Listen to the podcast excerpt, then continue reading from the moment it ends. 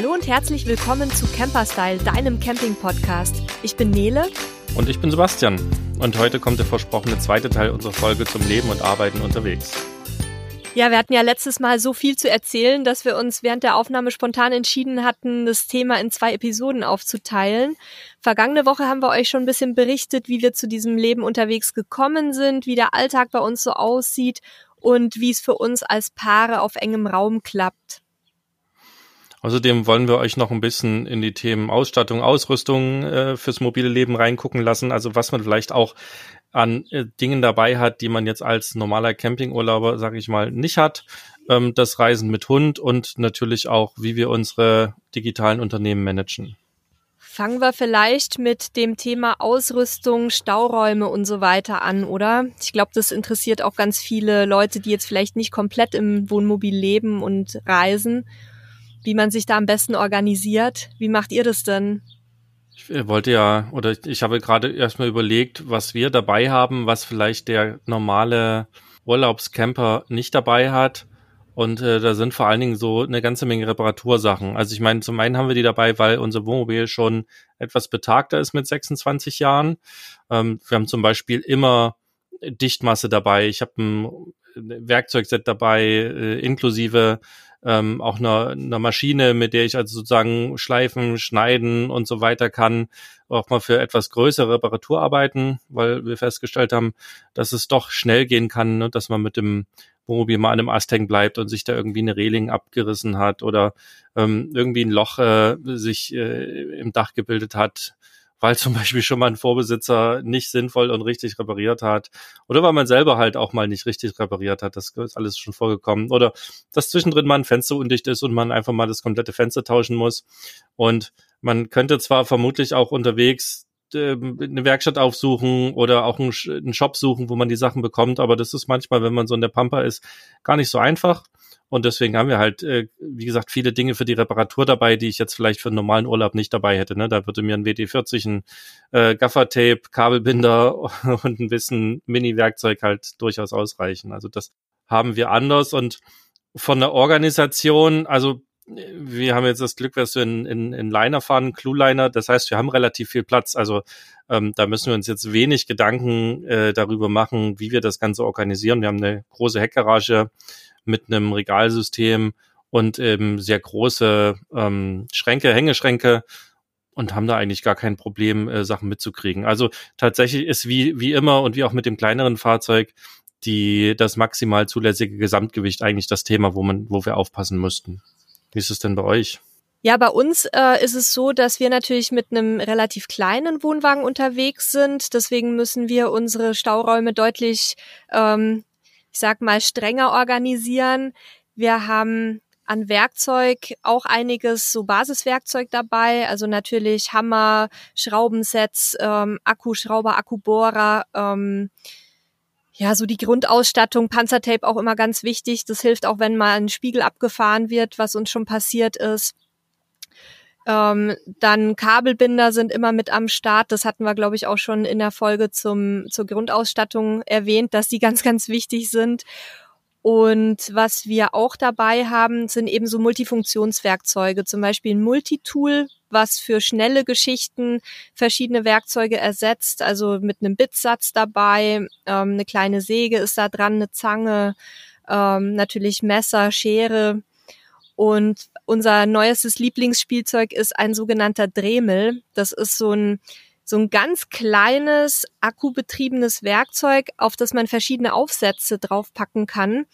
Und da macht der Halil wirklich alles damit. Also tatsächlich vom Fahrradlenker zuschneiden bis hin zu ähm, was wir jetzt hatten, jetzt haben wir uns eine Pumpe gebaut für unser Aquaroll, für unseren großen Wasserkanister, damit wir den nicht immer hochheben müssen zum Frischwasser einfüllen. Und da mussten wir die Pumpe zuschneiden, damit die in das Loch passt. Und auch das geht dann halt mit so einem Werkzeug sehr gut. Da gibt's Schleifaufsätze, Schneidaufsätze, Bohraufsätze. Und damit kann man sehr, sehr viel machen, ohne jetzt zu viel Gepäck mit sich rumzuschleppen. Und in den Stauräumen gucken wir halt, dass wir möglichst viel in Taschen und kleine Boxen und Ziplocks ähm, verpacken, um das besser auch stapeln oder stellen zu können. Und ich habe für meine Klamotten, weil ich doch deutlich mehr dabei habe als mein Mann, mir so Packtaschen zugelegt. Die gibt's relativ günstig von verschiedenen Anbietern und die komprimieren dann die Wäsche auch so ein bisschen. Das heißt, ich kann da jetzt Hosen in einen Packsack reinmachen, ähm, T-Shirts, Pullis in den anderen und dann werden die mit dem Reißverschluss zugesippt und können dann auch ziemlich gut, wenn man zum Beispiel keine Zwischenböden hat, in den Staufächern gut sortiert werden. Also man findet dann auch seine Klamotten schneller wieder, vor allem wenn es so ein bisschen durch Farben getrennt ist. Mit so einem Dremel kann man übrigens wunderbar auch ähm, Hundekrallen schneiden. Wir machen das bei unserem Chief auch mit dem Dremel. Das hatte ich bei uns auch mal versucht. Die Zoe war wenig begeistert, aber ich äh, glaube, bei geduldigeren Hunden funktioniert das sehr gut. Dann schneidet man nämlich auch nicht in diese äh, Nervenbahnen rein. Ja, und ansonsten ähm, haben wir natürlich unterm Bett auch einen gewissen Stauraum. Ähm, durch die relativ hohe Auflastung haben wir jetzt gerade auch bei unserem neuen Wohnwagen, den wir jetzt bald bekommen, keine Probleme mehr damit wahrscheinlich. Ähm, da haben wir halt Campingmöbel und Werkzeug und auch ein paar Vorräte drin. Aber ja, also wir haben definitiv mehr Einschränkungen als ihr, was die, was die Beladung angeht. Von daher, wir müssen uns da schon ziemlich zusammenreißen und haben dann eben bestimmte Dinge auch, die, die jetzt nicht so schwer sind, in eine Dachbox aufs Auto gepackt. Auch Sachen, die man halt nicht so häufig verwendet, wie zum Beispiel so ein, so ein Tab oder ähm, den Hundeanhänger oder solche Geschichten. Ja, wichtig ist auch das, äh, was wir lange Zeit gemacht haben, dass wir einmal im Jahr, wenn wir in Deutschland waren, ähm, einmal komplett ausgemistet haben, also einmal alles raus, geguckt, was haben wir im letzten Jahr nicht gebraucht und dann abgesehen von ein paar Sachen wie, wie Kleber und Dichtmasse, die er dann Gott sei Dank nicht gebraucht hat, aber auch alles konsequent äh, sozusagen zu Hause gelassen, was wir nicht gebraucht haben. Das hat auch immer ganz gut geholfen, um sozusagen zu reduzieren und nicht benötigtes quasi dann auch ähm, zurückzulassen. Das haben wir auch gerade wieder hinter uns. Das ist immer sehr ergiebig. Ja, das stimmt. Ja, und was wir dann halt jetzt auch gemacht haben, ist ähm, die Vorräte, die wir noch aus der letzten Saison so in, in äh, Konserven hatten oder auch Nudeln, Reis und solche Lebensmittel, ähm, diese haltbaren Sachen, die haben wir jetzt auch so nach und nach aufgebraucht. Ähm, haben da fleißig jetzt, haben fleißig jetzt gekocht zusammen, also das ist auch immer eine ganz gute Option, dann einfach die Sachen aufzubrauchen und nicht ewig mit sich rumzufahren. Ja, da hilft es bei uns zum Beispiel auch dann, dann ab und zu zwischendrin halt mal so eine Zeit einzulegen, wo keine Vorräte nachgekauft werden, sondern nur so frische Dinge, so dass man dann halt auch mal wieder diesen äh, Vorrat. Also bei uns ist das so, dass wir dann, dann sehe ich mal hier das, was lecker ist und dort was Leckeres und äh, dann sammelt sich da so ein Vorrat an und dann ist es hilfreich, den auch mal wieder abzubauen, damit es nicht überhand nimmt. Ja, da haben wir ja äh, dasselbe Laster. Also vielleicht für euch da draußen, ähm, wer uns nicht persönlich kennt, Sebastian und ich, wenn wir zusammen einkaufen gehen, dann kriegen wir es auch mal hin, äh, für vier Personen 200 Euro auf den Tisch zu legen, äh, weil wir beide eben sehr gerne einkaufen gehen und sehr gerne lecker essen. Also das sollte man halt nicht unbedingt machen, wenn man sehr viel mit dem Wohnmobil unterwegs ist, weil irgendwann reicht dann auch der Kühlschrank nicht mehr aus und auch die Staufächer sind voll. Also lieber da ein bisschen minimalistischer rangehen und wie gesagt, mitgeschleppte Sachen irgendwann mal aufbrauchen, mit frischen Sachen kombinieren und dann funktioniert das eigentlich auch ganz gut mit der Organisation. Wie sieht's denn bei euch mit dem, mit dem Kochen aus? Habt ihr da irgendwie oder nutzt ihr den, den vorhandenen ähm, Gasherd im, im Wohnwagen oder habt ihr da irgendwie spezielle Sachen, die ihr nutzt oder irgendwie vielleicht auch ein paar Tricks, die du den Hörern noch mitgeben kannst?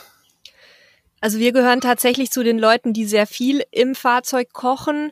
Ich lese ja immer wieder in den Gruppen, dass Leute das nicht so gerne machen, weil es dann irgendwie riecht und der Dampf da drin hängt. Aber ähm, wir kochen eigentlich, ja, vor allem bei schlechtem Wetter überwiegend drin, haben aber auch einen kleinen, so auch so einen Multifunktionsgasgrill dabei, mit dem wir ähm, gerne auch mal draußen was machen. Da kann man ja mit, äh, mit verschiedenen Aufsätzen arbeiten, so dass man auch ganz verschiedene Arten von Gerichten kochen kann. Also dann machen wir so eine Mischung. Das ist auch immer so ein bisschen launeabhängig und, und faulheitsabhängig, weil man natürlich auch wieder putzen muss hinterher. Und beim Grill ist es ja immer ein bisschen aufwendiger. Aber ansonsten sind wir zum Kochen tatsächlich auch mit dem ganz normalen Kochgeschirr unterwegs. Wir haben jetzt keine äh, spezielle Campingausrüstung weil wir für die Sachen, die wir zubereiten, teilweise auch ein bisschen größere Töpfe brauchen.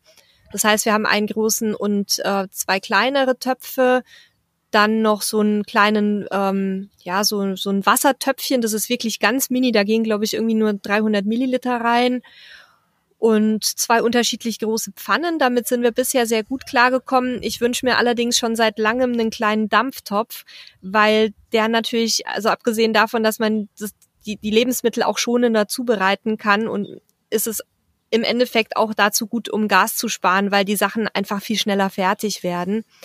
Das ist jetzt was, was ich ähm, mir in nächster Zeit noch zulegen werde, wenn ich da was Passendes gefunden habe, weil da kommt es natürlich auch wieder auf Größe und Gewicht an. Aber ansonsten kochen wir tatsächlich ganz normal und für so Dinge, die man normalerweise im Ofen zubereiten würde, benutzen wir den äh, kleinen Omnia-Backofen, den stellt man auf den Gasherd und kann da mit Einschränkungen sehr, sehr viel zubereiten, was so Eintöpfe, ähm, dann aber auch Lasagne und solche Sachen, was eben sonst in Backofen kommt. Den habt ihr, glaube ich, auch, ne? Den haben wir auch. Seit äh, fast schon Anfang an nutzen wir den und ansonsten tatsächlich auch ähnlich ausgestattet. Also wir haben zwei, manchmal drei Kochtöpfe dabei, wobei einer davon auch richtig groß ist. Also ich weiß gar nicht, da gehen bestimmt äh, fünf, sechs, sieben Liter rein, ähm, den ich halt auch nutze, wenn ich mal eine größere Suppe koche oder auch mal Marmelade koche, dass ich dann halt doch mal eine große Menge gleich machen kann. Und ähm, der ist halt einfach auch sonst praktisch, wenn man eine größere Portion Nudeln oder sowas zu machen. Wir haben eine Wokpfanne und eine normale Pfanne und äh, ansonsten halt äh, zum Beispiel hier bei uns gar kein Porzellangeschirr, da sind ja viele große Fan von. Da haben wir einfach äh, zugunsten des Gewichts drauf verzichtet. Ähm, uns stört es nicht. Also wir haben so eine Mischung. Nee, ich glaube, wir haben gar keine Mischung. Wir haben nur noch Bambusgeschirr aktuell ähm, an Bord. Das ist schön leicht, das ist echt stabil und äh, haben immer eine größere Menge Wackenbecher an Bord zum Trinken. Ähm, wer uns schon mal getroffen hat, kennt die sicherlich so diese halben Liter Bierbecher vom Festival.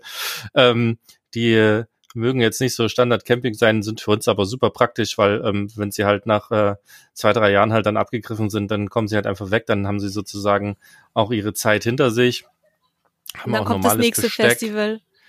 Dann kommt das nächste Festival aktuell ja nicht so richtig ähm, und langsam werden sie auch knapp, aber, aber ich bin da guter Dinge, dass wir da auch irgendwann nächstes Jahr wieder, wieder neue einsammeln können.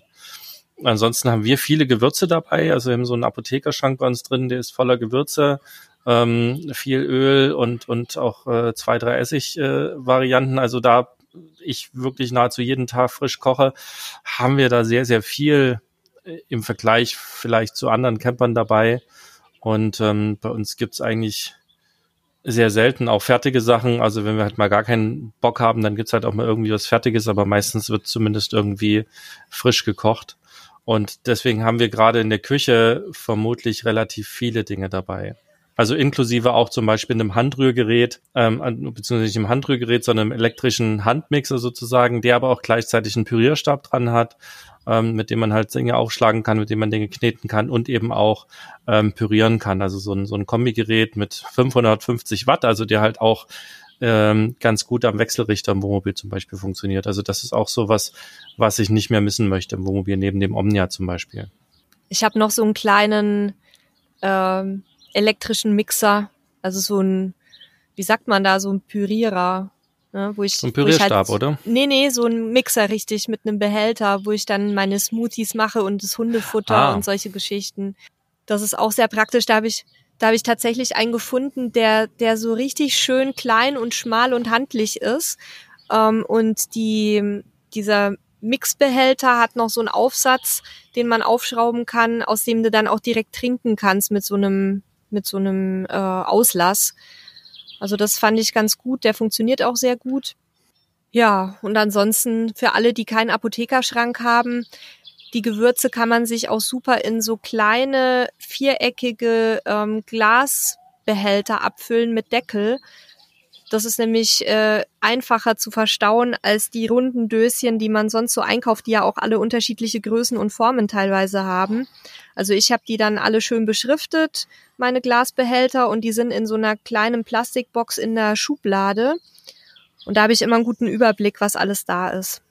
Der fehlt mir manchmal ein bisschen. So kommt es dann, dass ich von manchen Sachen auch mal zwei oder drei da habe, aber die werden relativ schnell alle. Was wir ansonsten noch haben, ist so ein, auch so ein kleiner, also zum einen haben wir immer einen, einen Gasgrill dabei, ähm, wo wir ja auch schon wunderbares Pulled Pork drauf gemacht haben, also wo der Grill dann halt auch mal ähm, 16, 17 Stunden durchläuft. Das äh, habe ich auch mal einen Artikel irgendwann drüber geschrieben. Also wer auf sowas steht, das kann man auch in kleinen Gasgrills durchaus machen.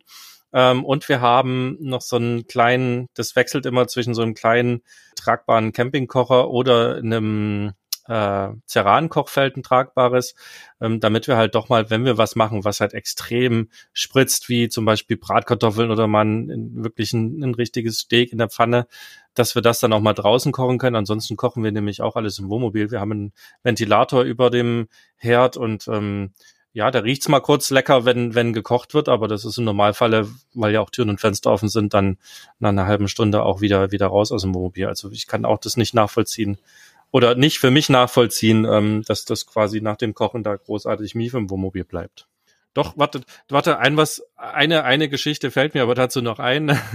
Ich habe einmal Bratkartoffeln gemacht, das allererste Mal im Wohnmobil und ähm, wirklich volle Pulle die Pfanne angeheizt und richtig Fett rein und die Bratkartoffeln rein und das hat dann so wahnsinnig äh, quasi, also dann hat sich wirklich so ein Ölnebel äh, Nebel im Wohnmobil überall bewegt und da haben tatsächlich die Kissen bis zur nächsten Wäsche dann wunderbar nach Bratkartoffeln gerochen. Das oh. war auch nur im ersten Abend spannend. Ähm, also ja, ich glaube, wenn man, wenn man dann aber einmal gelernt hat, dass viel nicht immer viel hilft, gerade was Hitze angeht und so eine, äh, ne, beim Kochen im Wohnmobil, dann geht das auch mit dem Mief.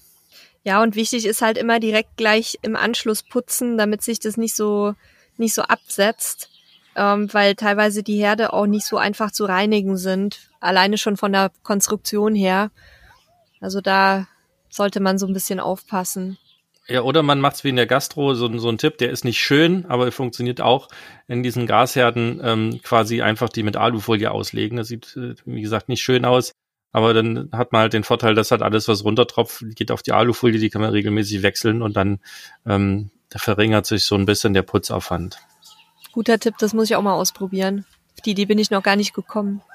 Aber jetzt müssen wir vielleicht mal von unserem Lieblingsthema Essen und Kochen ein bisschen weggehen, sonst machen wir hier die ganze Folge voll. Was haben wir denn noch ja. alles, was wir unseren Hörern mitgeben wollen? Also was ja ein Thema ist, wir haben ja auch in der in der äh, Folge über das autarke Leben schon mal drüber gesprochen, ist ja irgendwie Körperpflege und Hygiene, wie man damit umgeht. Ähm, da würde ich vielleicht zum einen auf die Folge nochmal verweisen und zum anderen ähm, können wir dann natürlich nur nochmal erklären oder erzählen, wie wir es machen. Ähm, und, und dann kann da jeder seine Ableitung treffen. Ich glaube, da sind die Geschmäcker ähm, sehr gesch äh, oder sehr unterschiedlich und bei uns ist es ähm, so, dass wir ja mittlerweile einen recht großen Wasserabwassertank haben, einen recht großen Toilettentank, so dass wir uns gar nicht so sehr einschränken müssen. Was wir im Normalfall nicht machen, ist täglich duschen, sondern da ersetzt es dann eben die, das Duschen zwischendrin, die, die normales Waschen mit dem Waschlappen. Ähm, das ist was, wo wir uns einschränken, weil wir dann einfach deutlich länger Wasser haben. Aber ansonsten haben wir da eigentlich keine großen Unterschiede ähm, zum, zum Leben vielleicht damals noch äh, im Steinhaus. Ja, und wir haben eine kleinere Dusche mit kleineren Wassertanks, duschen aber tatsächlich eigentlich täglich, also zumindest so mit, mit einer Katzenwäsche in der Dusche. Man kann da jetzt natürlich kein Vollbad nehmen, wenn man autark steht, weil dann schlichtweg der Wasservorrat an einem Tag weg ist. Aber ähm, so für die, für die normale Körperhygiene reicht es erstmal, wenn man jetzt gerade auch länger unterwegs ist. Und ansonsten sind wir ja sowieso sehr viel auf Campingplätzen und nutzen da dann, wenn jetzt nicht gerade wegen Corona geschlossen ist, die öffentlichen Sanitäranlagen, wo wir halt dann unsere ganz normale Körperpflege wie zu Hause machen. Auch viele Stellplätze haben ja mittlerweile Sanitäranlagen. Und ja, ansonsten gibt's halt auch mal eine Dusche im Freien oder, oder man badet mal in einem schönen klaren See. Also da gibt's wirklich verschiedenste Möglichkeiten, so dass man sich jetzt in puncto Körperpflege eigentlich unterwegs nicht großartig einschränken muss, außer man steht wirklich mal jetzt ein, zwei, drei Wochen komplett abseits. Aber da ist es ja dann auch nicht so schlimm, wenn man dann nicht jeden Tag wie aus dem Ei gepellt da vor dem Camper sitzt. Ja, das äh, muss jeder sozusagen nach seinem eigenen Wohlfühl Gusto entscheiden, wie er damit umgeht. Ich färb sogar meine Haare im Wohnwagen. Ich mache wirklich alles, ja klar. Ich mache wirklich alles im, im Wohnwagen. Also das, also für uns gibt's da wirklich wenig, was wir nicht tun. Ja, geht ja auch nicht. Gibt ja auch nichts anderes, ne? Ja. Und das, das führt uns tatsächlich zu einer Frage, die wir häufig kommen. Ähm, wie finden wir denn so unsere Plätze, wo wir so stehen? Ähm, wie macht ihr das denn, Nele? Also meistens spontan. In der jetzigen Zeit ist es wahrscheinlich ein bisschen schwieriger, aber normalerweise machen wir es wirklich so, dass wir uns grob ein Etappenziel vornehmen oder eben eine Destination dann, um da wirklich anzukommen. Und dann gucken wir, wenn wir vor Ort sind, entweder über Google Maps oder über eine der Apps wie zum Beispiel ADAC Camping und Stellplatzführer App oder Camperkontakt oder Park for Night auch mal, wenn es nur eine Zwischenübernachtung ist, ähm, schauen uns da an, was es in der Gegend gibt und ja, fahren da einfach hin, fragen, ist was frei und in den allermeisten Fällen haben wir eigentlich auch Plätze bekommen und manchmal mussten wir halt dann so ein bisschen länger suchen. Aber dass wir wirklich in irgendeiner Region selbst zur Hauptsaison gar nichts bekommen haben, ist bisher kaum vorgekommen. Und viele Plätze ähm, findet man auch über Google Maps, die in den Apps oder in den Campingführern gar nicht drin sind. Gerade so kleinere Plätze, die dann häufig auch wirklich schön sind wo man sich echt so ein bisschen naturnah niederlassen kann. Ähm, da hilft oft eine einfache Umgebungssuche. Da hast du jetzt aber primär von Campingplätzen auch gesprochen, oder? Ja, Campingplätze. Also Stellplätze nutzen wir dann Park for Night oder gucken halt einfach, wo wir uns hinstellen können. Ne? Da, da gibt's ja oft auch gar keine äh, Möglichkeit, die vorab zu suchen, sondern da fährt man einfach hin, guckt, kann, kann ich hier stehen oder nicht und ähm, entscheidet dann. Das ist bei uns ähnlich, außer dass wir halt so gut wie nie auf Campingplätzen stehen. Auf Campingplätze weichen wir eigentlich nur aus, wenn wir mal Wäsche waschen müssen, nichts anderes gefunden haben oder wenn wir mal irgendwie doch fern entsorgen müssen und gar nichts anderes da ist. Ansonsten vermeiden wir die eher, weil die einfach viele Dinge bieten, die wir nicht brauchen und die wir aber bezahlen müssten. Sondern wir sind, wenn auf Plätzen, dann eher auf Stellplätzen unterwegs oder halt auch irgendwo am Freistehen. Und da nutzen wir zum einen Apps und, und haben so ein bisschen die Erfahrung auch gesammelt, worauf man halt achten muss, äh, auch in den Bewertungen, um äh, vielleicht den Platz dann doch nicht anzufahren oder doch mal anzufahren und gucken dann halt auch, wie viele Camper da schon stehen. Und äh, bei Stellplätzen geht's uns eigentlich ähnlich und dann äh, ist auch immer noch Google Maps eine, eine sehr gute Möglichkeit, um eben zu gucken, wo kann man sich vielleicht noch hinstellen, wo findet man irgendwie abseits in irgendeinem Waldweg vielleicht noch ein Plätzchen, wo man stehen kann und was, was auch immer gut funktioniert, wenn man im Ausland unterwegs ist. Da gibt es halt auch dann viele Foren zum Beispiel für Wildcamping oder auch für Camping generell. Und da findet man auch nochmal eine ganze Menge Tipps, die man nutzen kann, die man halt sonst auch in keiner anderen App und auch bei Google, Google Maps äh, nicht so ohne weiteres findet. Also das sind auch nochmal Sachen, die wir ausprobieren und die für uns sehr gut funktionieren. Das bringt mich jetzt auch so ein bisschen zur nächsten Frage, die ja auch ganz häufig gestellt wird. Ähm, ihr seid ja jetzt mit zwei wirklich sehr großen Hunden unterwegs, um nicht zu sagen Riesenbabys. Wie ist es denn da bei euch, wenn ihr dann mal auf so wirklich ein bisschen offiziellere Stellplätze geht oder auch auf Campingplätze? Sind da jetzt bei euch die Hunde immer willkommen oder habt ihr da auch schon mal erlebt, dass, ähm, dass ihr da abgewiesen wurdet wegen der Hunde? Also die meiste Zeit waren wir nur mit einem Hund unterwegs. Die, die, unser zweiter Hund ist ja jetzt quasi erst vor, naja, erst vor einem Jahr quasi dazugekommen und seitdem sind wir ja quasi nur hier in Portugal geblieben.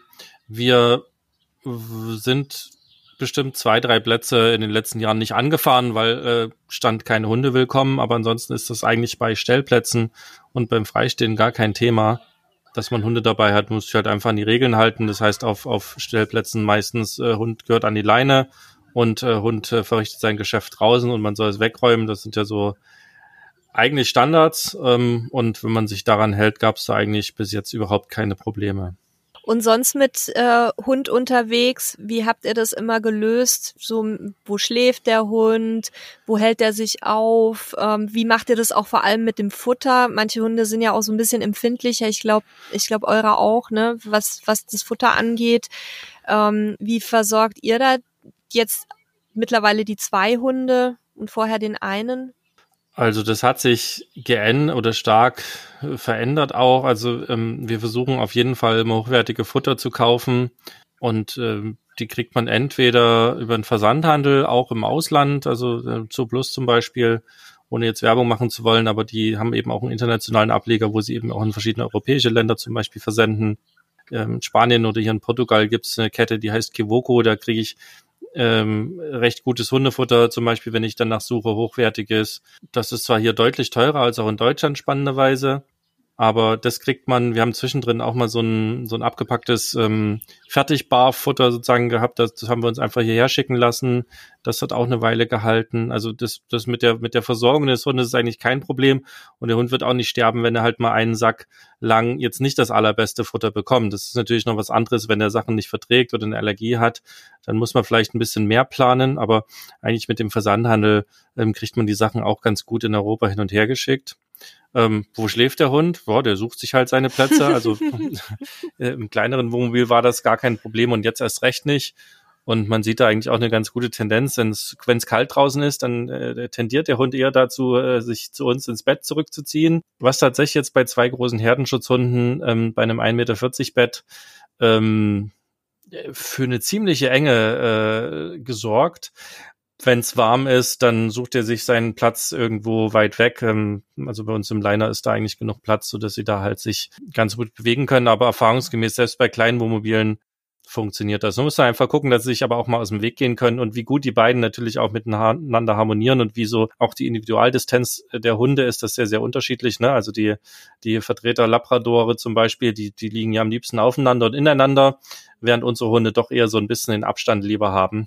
Da muss man gucken, aber tatsächlich gibt's da eigentlich keine Probleme. Also da wird sich auch mal gestritten, ne? das ist wie bei Geschwistern, da wird sich mal angefaucht, ähm, das kann auch schon mal passieren, denn im schlimmsten Falle, wenn es ganz schlimm wird, dann, dann kommen sie halt eben sofort raus, aber wie gesagt, da haben wir jetzt keine irgendwie Probleme bisher gehabt. Und äh, auch die, die Versorgung mit Tierärzten ähm, war zumindest kein Problem. Die Sprachbarriere ist manchmal auf jeden Fall ein Thema, ähm, aber ähm, bis jetzt haben wir tatsächlich noch keinen Fall gehabt und unser Chief zum Beispiel hat ja Leishmaniose und muss damit immer mal in Behandlung. Ähm, selbst das haben wir dann mit Training und mit einer längeren Zeit an einem Ort eben auch äh, gelöst bekommen. Also man ne, muss vielleicht mal ein bisschen höheren Aufwand betreiben, als wenn man natürlich immer nur zum selben Tierarzt geht. Und auch das Thema Hundeerziehung ist ein spannendes Thema, weil man ja nicht mal eben schnell jede Woche in die Hundeschule gehen kann, sondern sich da eben online äh, mit beschäftigen muss und äh, lokal eben schauen muss, ob es da Hundetrainer gibt, die ja die eigenen Ansichten vertreten. Aber bis jetzt konnten wir das alles lösen. Wir hatten ja am Anfang, bevor wir uns die Zwiebel zugelegt hatten, so ein bisschen Bedenken, wie so ein Hund mit so vielen Ortswechseln klarkommt und dann auch ohne halt ein, wirklich festes Territorium zu haben. Ähm, also dadurch, dass wir unsere jetzt schon seit Welpenzeiten dabei haben, ist es, glaube ich, ganz gut zu lösen. Also sie, sie akzeptiert das und sie kommt damit auch gut klar. Wir haben eher so ein bisschen das Problem in die andere Richtung, dass sie halt jedes ähm, jedes Stückchen Land, wo wir uns irgendwo äh, mal für ein paar Tage niederlassen oder für ein paar Wochen dann sofort als ihr Eigentum betrachtet und da darf dann auch keiner mehr vorbeilaufen am liebsten. Ähm, das ist halt was, wo wir jetzt so ein bisschen dran arbeiten müssen. Und ansonsten ja, Futterthematik, wir füttern ja meistens frisch. Von daher, da kauft man halt genauso beim Metzger das Fleisch wie in Deutschland auch. Das ist jetzt nicht das Riesenproblem und auch sonst gibt's bei uns mal zwischendurch Dose oder Trockenfutter, genau wie du sagst. Also auch da ähm, wird der Hund nicht, äh, nicht dran sterben. Aber wir versuchen da schon so eine gewisse Regelmäßigkeit beizubehalten, weil wir halt gemerkt haben, dass bei unserer die häufigen Futterwechsel doch so ein bisschen zu Verdauungsstörungen geführt haben.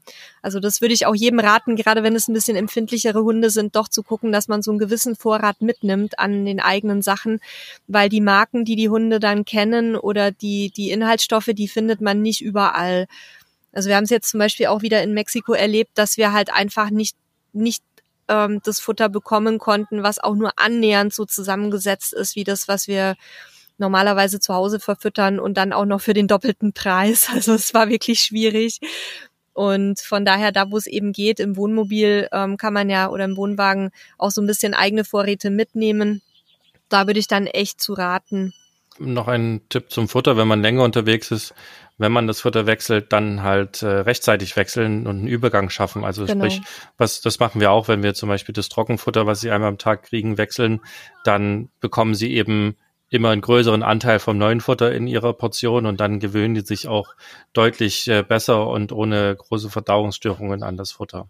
Ja, und ansonsten ähm, ist halt auch immer so ein Thema im Wohnmobil und Wohnwagen mit den Temperaturen. Also wenn es besonders warm oder besonders kalt wird, dass es dann halt schwierig ist, wenn man äh, so einen Hund dann alleine lässt. über einen längeren Zeitraum. Also das sollte man nicht unbedingt tun, weil einfach die Fahrzeuge nicht äh, gleichermaßen isoliert sind wie eine Wohnung, logischerweise. Wir haben uns jetzt dafür entschieden, im neuen Wohnwagen tatsächlich auch eine Klimaanlage einzubauen, damit zumindest mal, ich sag mal, eine halbe Stunde, Stunde, wenn man eben einkaufen geht, der Hund ähm, im Wohnwagen bleiben kann. Aber ja, ansonsten ist es halt echt ein wichtiges Thema, was man im Auge behalten sollte, dass man das auch, wenn man, wenn man eine lange Tour mit Hund plant oder sogar komplett ähm, ins Wohnmobilleben einsteigen möchte, dass man sich schon drüber im Klaren ist, dass man in dem Punkt halt Einschränkungen hat.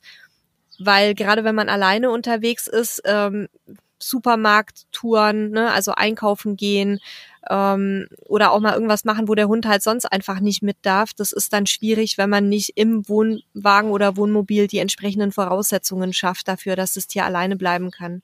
Ja, und die Voraussetzungen zu schaffen, ist auch, also was mir dann nur einfällt, ist die Geschichte von einer Freundin, die hatten auch eine, eine Klimaanlage in ihrem Wohnmobil und haben auch ihren Hund dann da äh, quasi alleine gelassen und waren nicht weit weg ähm, quasi zum Mittagessen.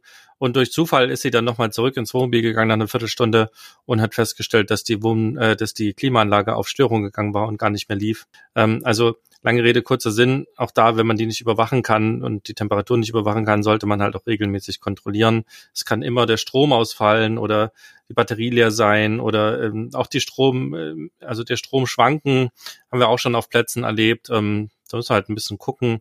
Ähm, da hilft es aber einfach, seinen Hund zu kennen, zu beobachten, wenn man ihn nicht kennt, ihn kennenzulernen, sich mit dem Klima zu beschäftigen und dann gibt's halt einfach Tage, wo man feststellt, okay, ich kann ihn heute nicht alleine lassen sondern der muss halt draußen und das müssen alle Fenster auf sein. Und, ähm, und dann gibt's andere Tage, da ist das gar kein Problem. Also ich, auch da aber findet man eigentlich immer eine Lösung und muss dann halt sich einfach so ein bisschen auch nach dem Wetter richten, wenn man gerade allein unterwegs ist. Ne? Zu zweit ist es ja an sich kein Problem. Bleibt halt einer im Wohnmobil, einer geht einkaufen. Gerade wenn man dann mit dem Wohnmobil einkaufen fährt, ist das ja auch nochmal eine andere Geschichte, wenn man direkt am Supermarkt parkt und dann nur äh, ne, wirklich eine Viertelstunde oder 20 Minuten schnell drin ist, ist das ja auch nochmal was anderes, als wenn man erst noch lange fahren muss äh, und der Hund dann halt deutlich länger alleine ist. Also bei unserem Hund ist tatsächlich auch so, wenn wir in, also bei unserem Älteren, bei Chief, wenn wir einen Supermarktparkplatz, wenn wir auf dem parken und aussteigen, dann äh, macht er zum Beispiel überhaupt kein Theater, dass er mit will, weil er weiß ganz genau, okay, Herrchen und Frauchen ähm, kommen jetzt irgendwann bald wieder und dann setzt er sich auf den Fahrersitz, äh, hat seinen Wachposten quasi eingenommen und wartet dort, bis wir sozusagen wieder da sind. Das ist ein sehr geiles Bild, er sorgt immer für viele Lacher, wie der Hund da auf dem Fahrersitz sitzt. Das ist also für ihn da gar kein Problem. Wir haben noch nicht so genau rausgefunden, woran er den Supermarktparkplatz erkennt, weil spannenderweise bei anderen Parkplätzen klappt das nicht so. Aber ja, irgendwie hat er da ein Gefühl dafür und erkennt irgendwelche Muster, die wir nicht sehen. Die merken das. Also die Zwiebel, die fängt ja immer an, Theater zu machen, so ungefähr eine Minute bevor wir irgendwo ankommen. Also sei das bei meinen Eltern oder bei Freunden oder auch an ähm, Orten, wo sie noch nie war sobald sie irgendwie durch unsere Körperhaltung oder was auch immer oder Stimmlage identifiziert, so jetzt sind wir bald da, dann, ähm, dann wird erstmal ein bisschen Theater gemacht und ein bisschen gebrüllt und geweint und äh, ja, so dieses jetzt gibt's gleich Action. Keine Ahnung, woran mhm. sie das erkennen, aber das ist wirklich jedes Mal wieder faszinierend und das ist auch was, liebe Zuhörer, was ihr mit Sicherheit an euren Hunden feststellen werdet, dass da jeder auch wirklich ganz anders auf dieses Reisethema reagiert. Ne? Manche finden es total klasse, manche ähm, die leiden da halt auch drunter. Also das solltet ihr auf jeden Fall auch ausprobieren, bevor ihr so eine erste lange Tour macht, wie der Hund aufs Autofahren reagiert, äh, wie der Hund auf Ortswechsel reagiert, ob der mit anderen äh, fremden Menschen und Hunden gut klarkommt. Weil das ist natürlich schon ein ganz wichtiger Punkt, dass dann auch ähm, das für den Hund halt nicht so ein ultimativer Stress wird. Dann kann man ja auch seine Reiseart entsprechend auch anpassen, dass es halt dann auch dem äh, Hund ein bisschen mehr entspricht. Ja, jetzt haben wir schon über das Thema Temperaturen für Hunde gesprochen, aber natürlich ist es auch für uns Menschen ein Thema.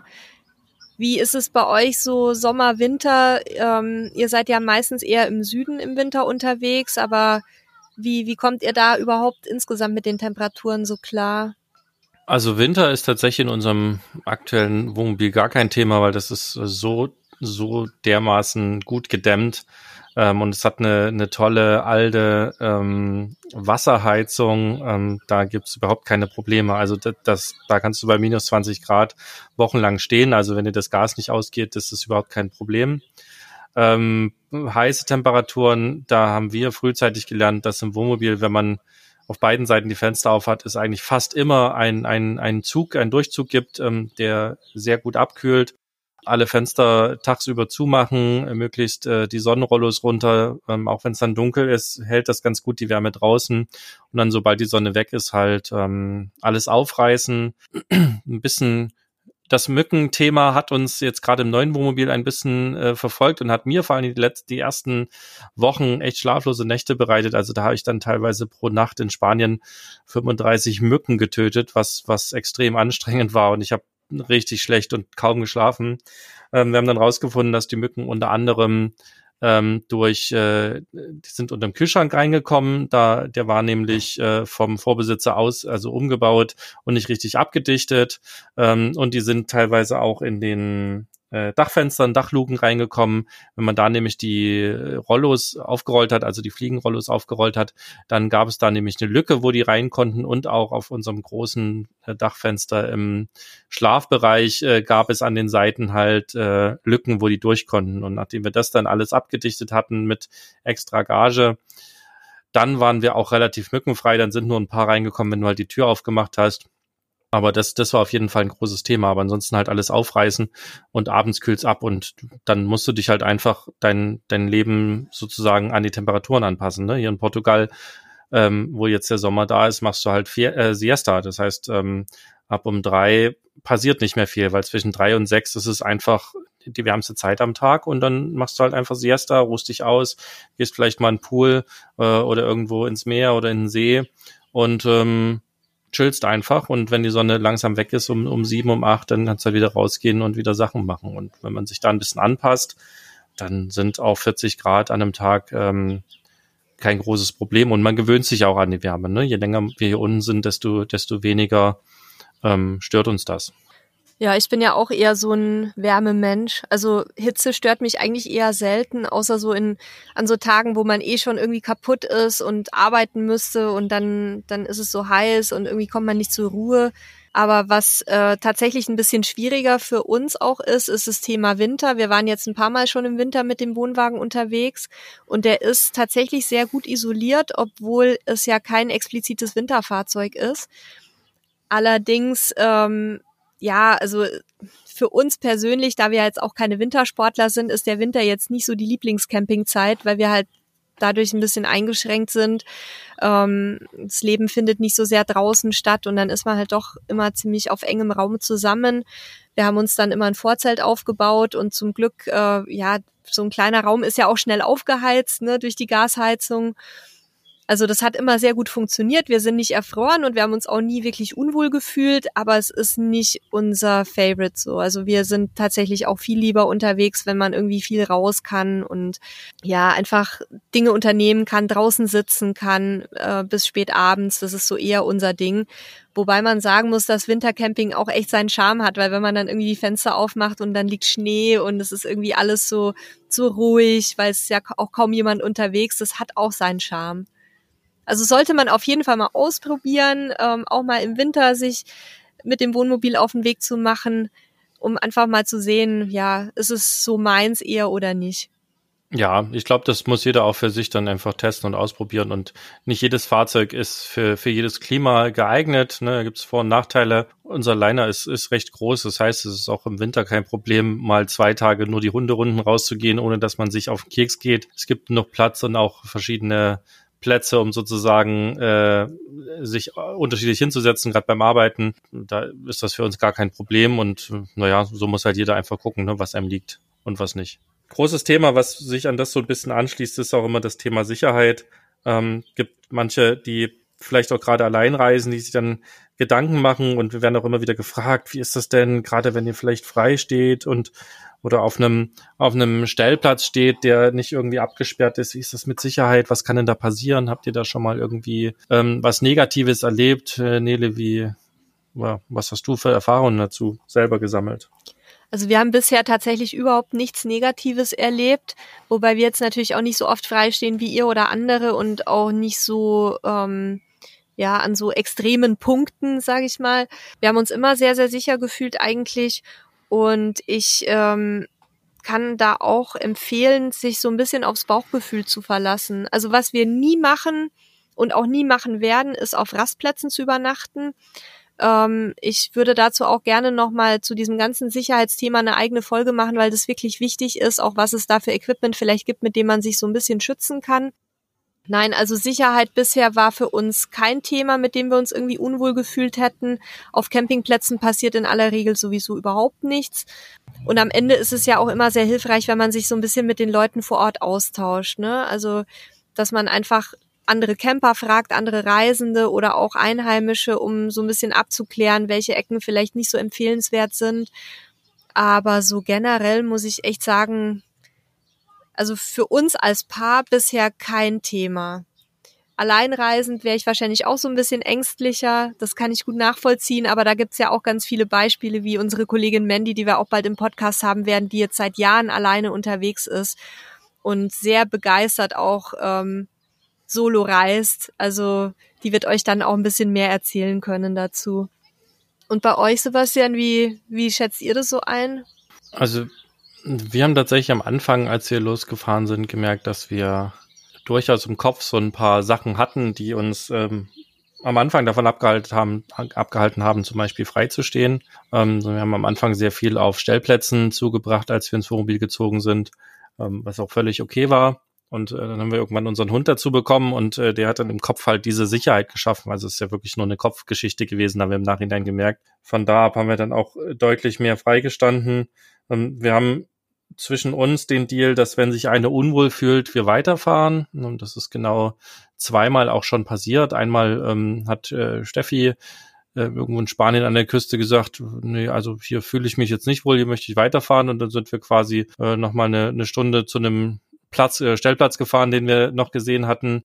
Ähm, und einmal hatte ich ein schlechtes Gefühl, da waren, äh, war in Frankreich irgendwo an so einem Park und da sind äh, eine ganze Menge Jugendliche um unser Wohnmobil geschlichen so und, und sind dann umgekehrt, als ich rausgegangen bin, das, das hat mir so ein schlechtes Gefühl gemacht. Im Nachhinein ähm, sind die gar nicht wegen mir umgekehrt, sondern sind einfach äh, einen Weg lang gegangen, den ich da nicht sehen konnte. Das habe ich aber erst entdeckt, als wir schon gepackt hatten und auf, dem, auf der Abfahrt waren. Also auch da äh, nur der Kopf gewesen, aber am Ende des Tages vielleicht einmal zu viel vorsichtig und weggefahren ähm, als einmal zu wenig. Und auch wenn ich nicht weiß, wie gefährlich Rastplätze wirklich sind, meiden wir sie auch, weil ähm, in, jeder, in jeder Geschichte steckt auch immer ein Körnchen Wahrheit. Also das heißt, es ähm, ist natürlich auf dem Rastplatz tatsächlich einfacher, ähm, einen Camper zu überfallen. Deswegen haben wir da ein bisschen Vorsicht. Und ähm, was wir ansonsten machen, wenn wir, wenn wir wild stehen, ähm, ich habe meistens eine, eine leere Bierdose, die ich dann auf den Türgriff stelle. Das heißt, wenn jemand den betätigt, dann fällt die runter. Ähm, wir haben zwei große Hunde, und ähm, wir haben einen Spanngurt zwischen den, also jetzt nicht mehr, aber im, im Fiat Ducato vorher hatten wir dann einen Spanngurt äh, zwischen den Türen gespannt, so dass man die also nicht so einfach äh, von außen aufmachen konnte. Und damit haben wir uns äh, sehr, sehr sicher gefühlt und wie gesagt, bis auf die zwei Male auch immer sehr entspannt ähm, geschlafen. Und wir haben auch schon erlebt, dass der Hund halt nachts angeschlagen hat. Äh, tatsächlich ein, ein Mann, äh, wir standen da auf einer, auf einer Klippe auf dem Parkplatz und da stand halt ein Mann mitten in der Nacht neben unserem Wohnmobil und ich bin kurz tatsächlich erschrocken, als der Chief da losgebrüllt hat. Der hatte halt eine Angel in der Hand und hat einfach geangelt und wir standen halt einfach ein bisschen nahe quasi, ne? Also wir waren die, die zu nahe sozusagen an der, an der Klippe standen, hätten wir weiter weggestanden, dann hätte er sich nicht neben unser Wohnmobil gestellt. Also ja, Thema Sicherheit für uns, ähm, bisschen Bauchgefühl, wie du sagst, und ein, ein bisschen Nachdenken und dann dürfte das eigentlich äh, ganz gut ähm, abgehen. Und ja, wenn was passiert und wenn was passieren soll, ne, klingt ein bisschen blöd, aber dann ist das halt auch so. Dann, dann kann man da sowieso nicht viel ändern, wenn man vorher schon diese Sachen gemacht hat. Ja, ich weiß nicht, ob ihr es an den Umgebungsgeräuschen merkt. Wir waren jetzt gerade mal zehn Minuten raus und mussten den Podcast unterbrechen, weil hier ähm, die Bagger über den Campingplatz gerollt sind, auf dem wir uns gerade aufhalten. Und es passt jetzt eigentlich auch sehr gut zu unserem sowieso geplanten letzten Thema, ähm, nämlich was nervt denn auch manchmal von, an diesem mobilen Leben, an diesen ja an dem Leben unterwegs. Also bei mir kann ich ganz klar sagen, Bagger die Podcastaufnahmen unterbrechen. Ähm, aber es gibt natürlich auch ganz viele andere Punkte, ähm, die manchmal schön sind und manchmal weniger schön.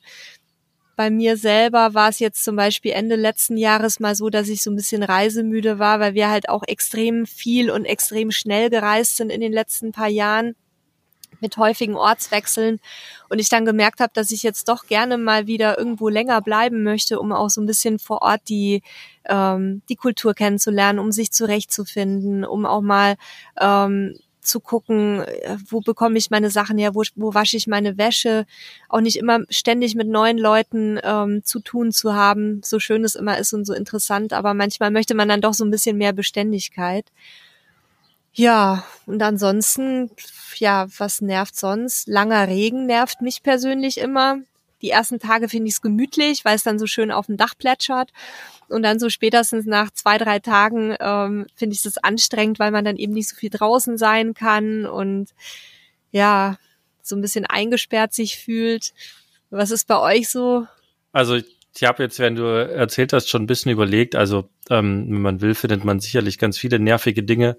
Ähm, aber wir versuchen uns da gar nicht drauf zu konzentrieren. Ich kann mich an einen besonders nervigen Tag erinnern. Da waren wir in Portugal unterwegs in der Höhe Nazaré und ich war mit der mega Erwartung gestattet, da jetzt äh, die hohen Wellen zu sehen.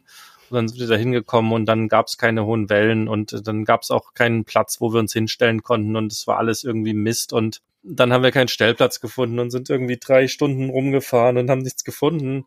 Ähm, sind dann auf irgendeinen Stellplatz gefahren, der auch an sich schön war, sind mit dem Hund los und dann kam da halt ein, ein riesiger, so ein, so ein Hund mit einer noch umhängenden halben Kette auf unseren Hund zugeschlichen. Ähm, und ich dachte, oh Gottes Willen, der wird unseren Hund umbringen. Also unser Hund ist ja schon nicht klein, aber der war locker das Doppelte von unserem Hund. Das ging alles aber glimpflich ab, aber das war so ein, so ein nerviger Tag, der passiert halt mal. Zwei Wochen Regen in der Algarve mit roter Schlammerde und einem Hund ist auch nicht das Schönste auf der Welt, ähm, ne, wenn dann alles klamm ist und nichts mehr richtig trocknet und die Scheiben beschlagen. Aber äh, auf der anderen Seite ist das alles Jammern auf sehr hohem Niveau. Ne? Also klar, wenn ich einen Podcast aufnehmen will und da ist äh, Kindergeschrei direkt neben mir oder ein Bagger fährt rum, dann ist es nervig. Und, und wie jedes Leben gibt's mal Punkte, wo halt gerade was nicht cool ist, aber ähm, wenn ich im Großen und Ganzen äh, drauf gucke auf die letzten fünf Jahre Leben im Wohnmobil, dann, dann ist das irgendwie nichts, was da quasi jetzt hervorsticht, außer den zwei Sachen, die halt wirklich in Erinnerung geblieben sind. Ich finde, das ist, das ist, ähm, das bestätigt uns jeden Tag wieder, dass wir genau das Richtige gemacht haben mit unserer Entscheidung auch. Naja, und auch im, im äh, ich sage jetzt mal, gesettelten Leben, äh, in dem man eben nicht reist, gibt's ja auch Punkte, die nerven. Ne? Da hat man auch mal irgendwie, was weiß ich, mal Ärger mit einem Nachbarn oder ähm, die Müllabfuhr kommt nicht rechtzeitig oder was weiß ich. Also da gibt's ja auch genug Punkte oder bei der Büroarbeit. Also ich, ich kann auch für uns ganz klar sagen, dass definitiv die, die Nervfaktoren nur einen ganz kleinen Teil ausmachen, dessen, was wir jeden Tag erleben dürfen. Und auch für uns ist es definitiv die, die richtige Reiseform und Lebensform. Und man kann dann ja auch ein bisschen entschleunigen, wenn man merkt, so wie wir, es war jetzt ein bisschen zu viel und zu schnell in kurzer Zeit, dann kann man sich ja auch wieder runterfahren und kann dann eben mal ein, zwei Monate an einem Ort bleiben und da so ein bisschen Erkundungstouren unternehmen. Ne? Es gibt ja wenig Dinge, für, für die man da keine Lösung finden kann. Und ja, ich, also ich denke auch insgesamt ein absolut positives Fazit bei uns und äh, wird auch noch ein Weilchen so weitergehen mit Sicherheit. Ich will noch mal kurz an den Punkt mit der Wohnung und den nervigen Dingen einsteigen. Das war ja für uns zum Beispiel der Punkt, etwas zu ändern und ähm, unser Leben zu ändern. Das ist halt, dass das Wohnen in der Wohnung in Leipzig nicht mehr war. Und das ist eigentlich das, das Wunderbare. Ne? Wir, wir haben auch jetzt irgendwann den Punkt erreicht gehabt letztes Jahr, wo wir reisemüde geworden sind, wo wir gesagt haben, oh, jetzt, jetzt mal runterkommen, mal ein Grundstück haben, vielleicht mit einem Zaun, wo die Hunde frei rennen können, ähm, wo wir gechillt sein können, wo es leise ist, äh, das wäre genau das Richtige. Und dann haben wir das einfach gemacht und ähm, haben uns ein Grundstück gesucht, sind da jetzt gerade, leben gerade quasi nicht mehr richtig im Wohnmobil. Es steht hier quasi vorm Haus. Ähm, wir nutzen es aber nicht mehr so viel. Wir bauen es gerade ein bisschen um. Und ähm, das ist doch genau der Punkt. Wenn was nervt, kann man es ändern. Ne? Und, und das haben wir gemacht und irgendwann fahren wir vielleicht wieder mit dem Mobil los oder auch nicht, wird sich zeigen. Und ähm, ich finde, das ist, das ist eigentlich auch der, die wichtigste Erkenntnis für, für uns. Ähm, man kann Dinge einfach ändern und dann ähm, ist das, was nervig war, halt weg. Ja, genau so. Also wir haben ja noch eine Wohnung, da sind wir auch ab und zu. Von daher haben wir ja auch beide Seiten, aber gerade wenn schönes Wetter ist und, und wenn man irgendwie auch so ein bisschen draußen sitzen kann, dann ist ja der Campingplatz oder so ein Stellplatz tatsächlich ja, da, da hat man halt auch einen, einen riesen Vorgarten sozusagen, ganz viel Grün und und auch mit der Möglichkeit dann drumherum spazieren zu gehen und sonst was. Also von daher, ich denke auch, das muss sich jeder halt so einrichten, ähm, wie es für ihn oder sie passt. Ne? Da, da hat auch jeder andere Bedürfnisse. Manche Leute brauchen mehr Stabilität, die bleiben dann vielleicht länger an einem Ort oder oder reisen halt nur Teilzeit mit dem Wohnmobil. Andere sind die absoluten Nomaden und leben so minimalistisch, wie ich das niemals könnte, irgendwie mit Zelt und Fahrrad durch die ganze Welt. Und so gibt's halt auch für jeden eine Nische, ähm, in der er sich tummeln kann. Das war ein schönes Abschlusswort, weil schon wieder ist es passiert, dass wir schon wieder sehr lange uns unterhalten haben zu dem Thema und eigentlich haben wir jetzt quasi nochmal Stoff für eine weitere Folge, denn wir haben ja noch gar nicht über unser Unternehmen gesprochen. Und auch hier würde ich jetzt sagen, machen wir an der Stelle einen Cut. Und äh, ihr könnt euch auf einen dritten Teil freuen, wo wir dann mal unserem, aus unserem Berufsleben berichten, wie das so ist, ein Campingmagazin von unterwegs zu betreiben und ein eigenes Unternehmen von unterwegs zu betreiben. Oder Nela? Also ich würde sagen, da gibt's eine dritte Folge. Ja, auf jeden Fall ein sehr salomonisches Urteil. Ja, dann hören wir uns nächste oder übernächste Woche wieder mit dem Teil drei, dem ungeplanten. So machen wir das. Ähm, danke an unsere Zuhörer, dass ihr wieder dabei seid, dass ihr immer mehr werdet. Und dass ähm, ihr so lange durchgehalten gerne, habt. Gebt uns gerne auch ein Feedback, äh, nutzt das Feedback-Formular, schreibt uns eine E-Mail an podcast.camperstyle.de, ähm, schaut euch auf camperstyle.de um und wenn ihr Themen wollt oder wenn ihr wollt, dass wir Themen besprechen, dann lasst es uns gerne wissen. Und äh, ja, bewertet den Podcast, wenn ihr könnt. Das hilft uns auch weiter. Und ähm, ja, danke fürs Zuhören. Ich freue mich aufs nächste Mal. Bis dann, Nele. Und bis dann, liebe Zuhörer. Tschüss. Bis dann. Tschüss.